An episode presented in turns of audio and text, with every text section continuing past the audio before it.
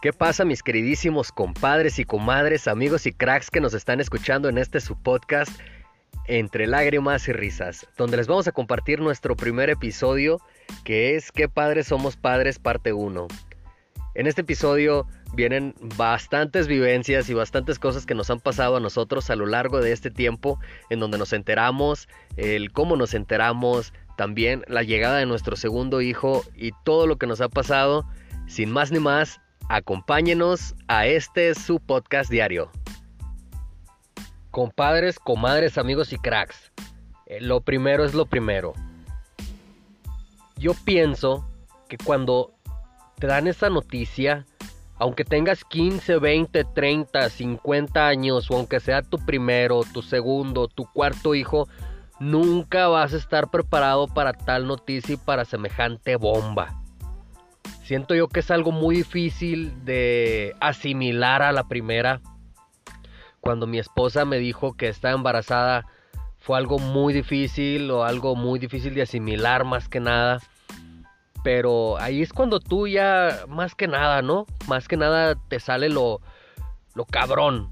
Y dices, órale pues, vamos a fajarnos, vamos a, a darle, vamos a seguir con esto porque si amas a esa persona, obviamente vas a cumplir y vas a estar con ella 100%. Entonces, eso fue lo más difícil, yo creo, eh, el enterarme.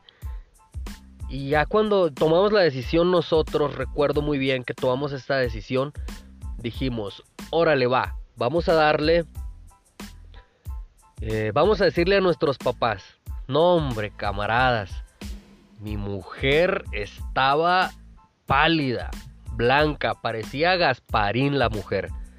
Mm, no quería decirle a sus papás, tenía bastante miedo ella. ¿Y para qué se los voy a negar? Yo también como hombre pienso que también me daba miedo compartir esta noticia con sus padres.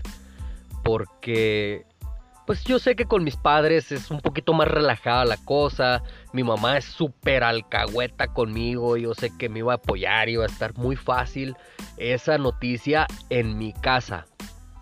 Pero en casa de ella, muchísimo más difícil la situación. No sabíamos cómo iban a reaccionar. No sabíamos si iban a reaccionar bien o mal.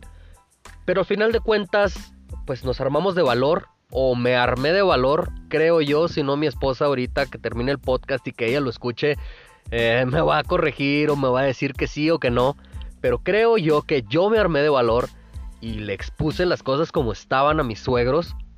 Estábamos los cuatro en la mesa de ellos sentados y le dijimos, ¿saben qué vamos a hacer papás?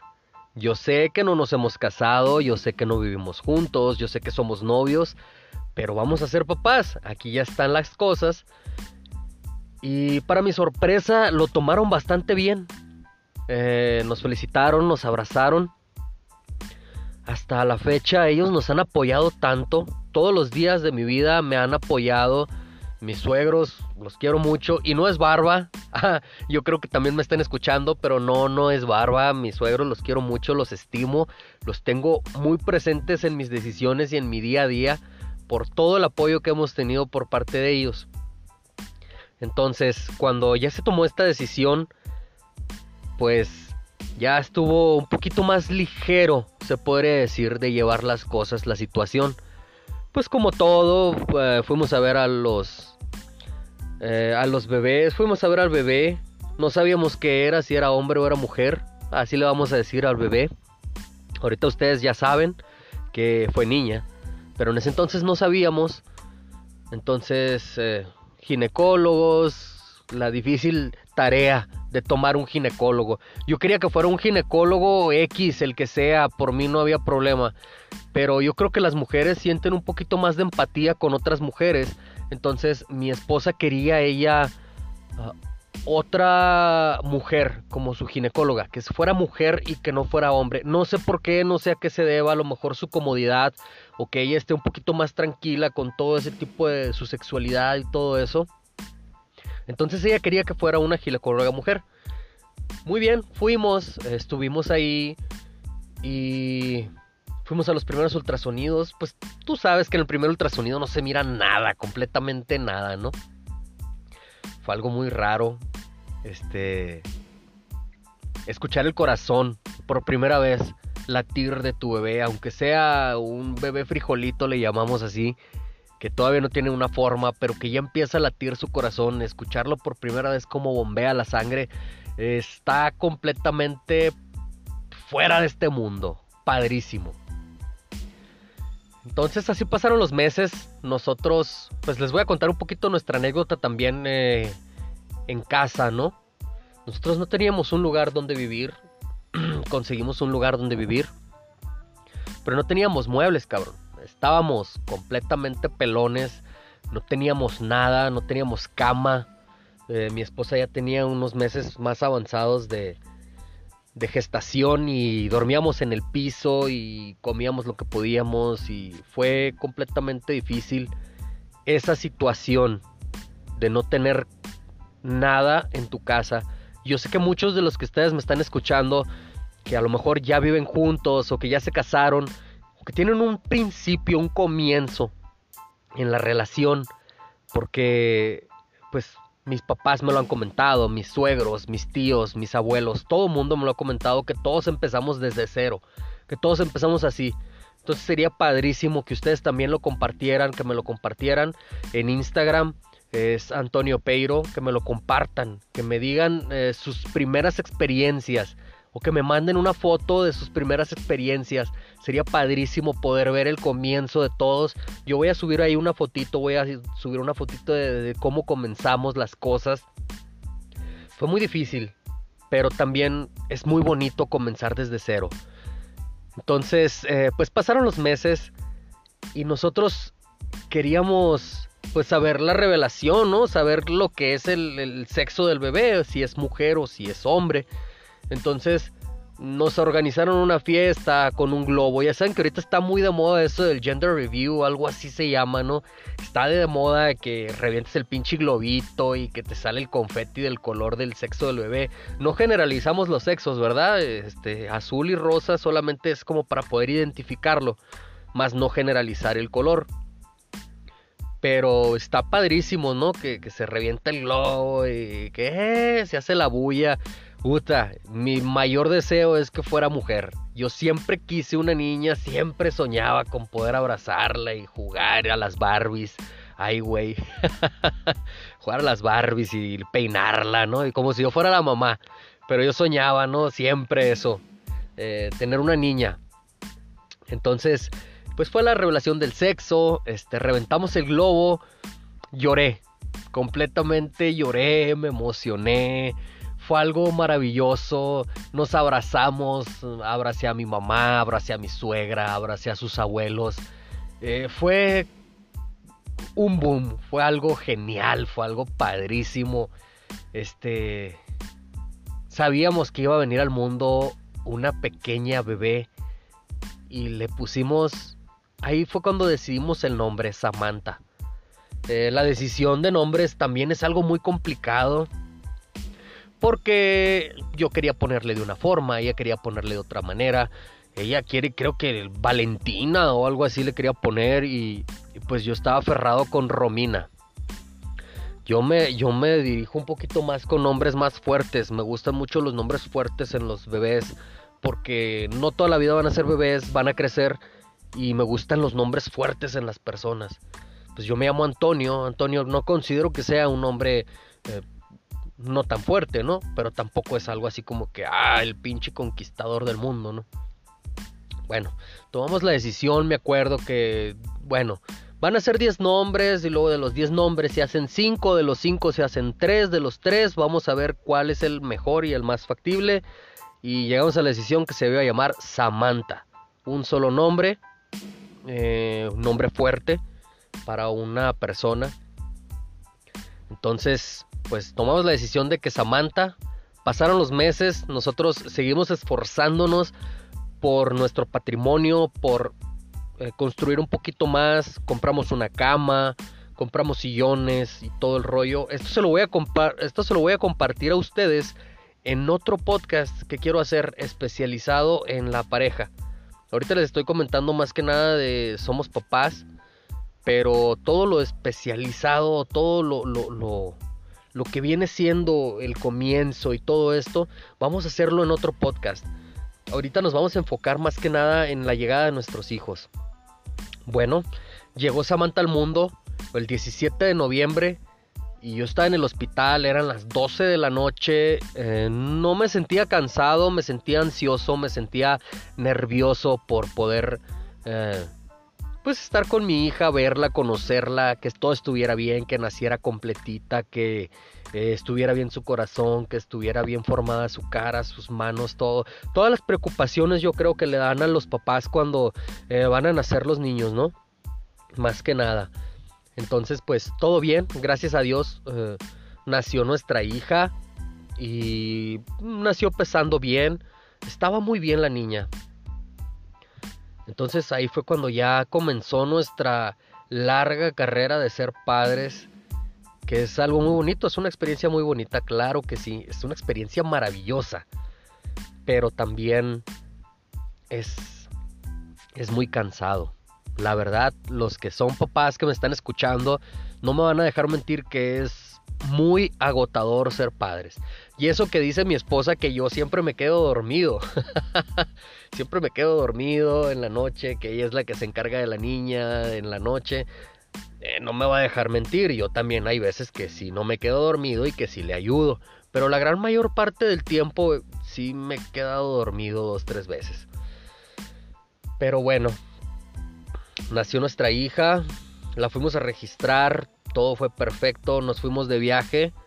Al mes ella de nacida nos fuimos de viaje, creo que fue una irresponsabilidad de mi parte habernos ido de viaje y haber hecho, fueron casi 12 horas de viaje en carro, una bebé recién nacida en un portabebé. Fue difícil y fue una irresponsabilidad de mi parte. Cuando regresamos de ese viaje, pues nos fue muy bien, ¿no? Pues presentamos a la niña con nuestros familiares que viven lejos y todo el rollo. Pero la niña volvió con un problemita. Hasta la fecha yo pienso que era vértigo. Eh, la llevamos con un médico y nos diagnosticó que era reflujo. Porque cada que, cada que comía, vomitaba y vomitaba y vomitaba. Pienso yo que era un poco de vértigo o algo así porque, pues oye, imagínate, eres un recién nacido y estar en un carro y andar en movimiento 12 horas y más todo lo que hacíamos de allá, de arriba para abajo, de arriba para abajo, visitando familiares y todo eso.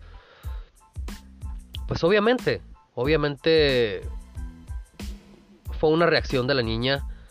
Entonces el médico nos, nos recomendó un tipo de fórmula especial carísima la hija de la fregada, carísima la pinche fórmula esa.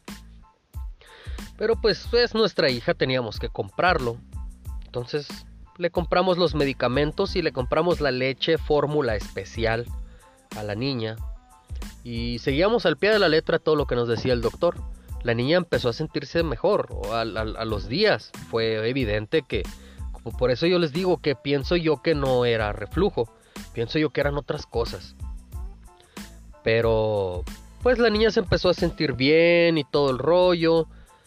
Ahí fue cuando en febrero tomamos la decisión nosotros de pareja de emprender y nos hicimos de una florería, una florería que tuvo bastante éxito ese año.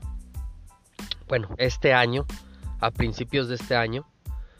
Y tuvimos bastante trabajo, pero al tener bastante trabajo también se nos vino algo muy difícil pues fue el 14 de febrero y se nos vino muy difícil ese 14 de febrero porque era el mes del amor, el mes de la amistad y el día, tú sabes que lo tratas de, pasar con personas que tú amas y no poderlo pasar con tu hija pues fue algo muy difícil, ¿no? Entonces pues estuvimos ahí nosotros y, y no estaba mi hija. Mi hija se quedó en casa de mi suegra porque mi suegra nos la estaba cuidando. Mi esposa lloró, yo lloré, porque fueron días los que, estuvo, los que estuvimos sin ella. Y, y fue muy difícil. Pero sacamos adelante esos días del negocio y volvimos con nuestra hija. Empezar a ver que le empezaron a salir los dientes y todos. Nosotros estábamos encantados y súper padrísimo toda la idea de nuestra hija y de estar compartiendo.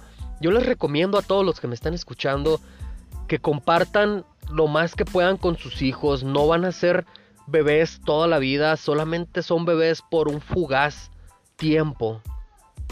Y traten de pasarlo con ellos. Por favor, es algo muy padre, son cosas y experiencias que si se pierden ese, ese tiempo pequeño de su niñez, de, que sean bebés, se lo van a perder y, ya no va a volver. Ya no van a volver a decir por primera vez papá, ya no les va a volver a salir por primera vez sus dientes, ya no los van a escuchar por primera vez reír. Entonces yo les recomiendo que traten, más que nada los que son papás y no las que son mamás, los que son papás traten de convivir más yo sé que a veces eh, por los negocios o por el trabajo uno está muy ocupado, pero trata de hacerle espacio a tus hijos para no perderte esas vivencias mágicas y experiencias únicas en la vida de ser padre. Entonces, los días pasaron, los meses pasaron, y de repente me dice ella, ¿sabes qué? No me ha bajado. Dije yo, es normal, acabas de sanar, tu regla está un poquito descompuesta, más aparte estás tomando unos medicamentos que son para eh, anticonceptivos, etc., ¿no? Entonces dije yo, pues bueno, es algo normal, no hay de qué alarmarse. Y fueron pasando los días y seguía sin bajarle. Entonces, por eso les dije al principio del, del podcast que Nunca vas a estar preparado aunque tengas uno, aunque tengas tres, aunque tengas cinco hijos. Nunca vas a estar preparado para el siguiente madrazo. Y bueno, nos enteramos de que íbamos a ser papás otra vez. No había pasado ni un año de ese embarazo y nos enteramos de que íbamos a ser papás nuevamente. Imagínense mi sorpresa. No, hombre, yo me quería volver loco. Eh, fue más difícil todavía porque la niña estaba muy chiquita, yo quería seguir compartiendo con mi hija, yo quería seguir conviviendo con ella. Entonces fue algo muy, muy difícil. Pero bueno, eh, pues ya estaba embarazada, ¿qué podíamos hacer? Les volvimos a decir a nuestros padres y lo tomaron bien. Sí, obviamente ha sido muy difícil porque pues tú sabes, eh, es muy pronto, son muy pronto las fechas, entonces eh, fuimos, por parte de sus padres y de los míos no hubo problema, pero sí fuimos objeto de, de mucha carrilla y de mucha gente que nos empezó a decir que éramos muy calientes, o de que me amarraran, o de que durmiéramos en cuartos separados, o de que me la enmicaran inclusive fue muy difícil porque, pues si bien la sexualidad es algo que es normal entre parejas y desgraciadamente los métodos anticonceptivos no funcionaron, no cumplieron con el propósito, este, porque tú sabes que hay una efectividad nula de que de que salgas embarazado, ¿no? Inclusive aunque estés tomando los anticonceptivos que estés tomando, hay unas probabilidades muy pequeñas, pero las existen, ¿no? Existen esas probabilidades. Entonces, sí ha sido difícil que hemos sido sujeto de burla de muchos de nuestras amistades, de mucha gente cercana a nosotros que, que nos han hecho mucha carrilla porque salimos embarazados muy pronto de nuestro segundo bebé. Pero eso no nos importó, nosotros seguimos adelante eh, han sido días duros. Este. Nosotros seguimos adelante, pero también nuestra autoestima o nuestra fuerza ha disminuido mucho. También más que nada por eso. Porque no nos alientan, no nos, no nos dicen cosas positivas. Más que nada son cosas negativas las que siempre nos han dicho en torno a eso. Y yo sé que no vamos a ser ni los primeros ni los últimos en ser papás en menos de un año, en volver a hacerlo. No vamos a ser ni los primeros ni los últimos, pero nos tocó eso a nosotros y pues hay que sacar la cresta y seguir nosotros, darle. Entonces le hemos dado. mm, la revelación de nuestro segundo hijo nos confirmó de que iba a ser hombre, ya íbamos a tener la parejita. O sea, a nosotros nos dio muchísima ilusión y muchísimo agrado de que pues va a ser hombre y mujer. O sea, ya tener la parejita. Nuestro hijo nació también en noviembre, un año después, pero también en noviembre, cinco días antes. Nuestro hijo es del 12, nuestra hija es del 17. Pero bueno, eh, las anécdotas y todas las vivencias que hemos tenido del pequeño Santiago y la pequeña Samantha van a venir en otro podcast más adelante. Eh, aquí, entre lágrimas y risas con Antonio Peiro. Y quisiera escucharte, quisiera leerte, quisiera que me contaras un poquito de tus anécdotas y un poquito de tus vivencias. Eh, tenemos el correo electrónico arroba entre lágrimas y risas en Instagram y el correo electrónico es entre lágrimas y risas arroba gmail.com. Instagram nuevamente entre lágrimas y risas o Instagram Antonio Peiro. Instagram Antonio Peiro. Entonces, me gustaría que, nos pudieran comentar, que nos pudieran decir un poquito de sus vivencias también, de todo lo que han pasado, de todas las situaciones. Eh, como les digo, yo pienso que nosotros no somos ni los primeros ni los últimos en pasar este tipo de situaciones. Y yo sé que ahí los que me están escuchando van a ser papás o son papás y me gustaría que me dijeran lo cansado que ha sido, eh, todas las experiencias que han tenido. Es algo padre. Y aquí seguimos. Aquí vamos a estar mis compadres, comadres, amigos y cracks. Seguimos con esto. Eh, muchísimas gracias por escucharnos. Eh, ya llevamos el minuto 22 aproximadamente. Se nos está alargando un poquito el podcast. Entonces, eh, nos despedimos. la parte 2 se viene próximamente. Y muchísimas gracias. Muchísimas gracias por escucharnos. Muchísimas gracias por permitir seguir este sueño que tenemos. Muchísimas gracias a todos. Amigos, los quiero. Un abrazo fuerte. Se despide Antonio Peiro. Muchas gracias. Bye.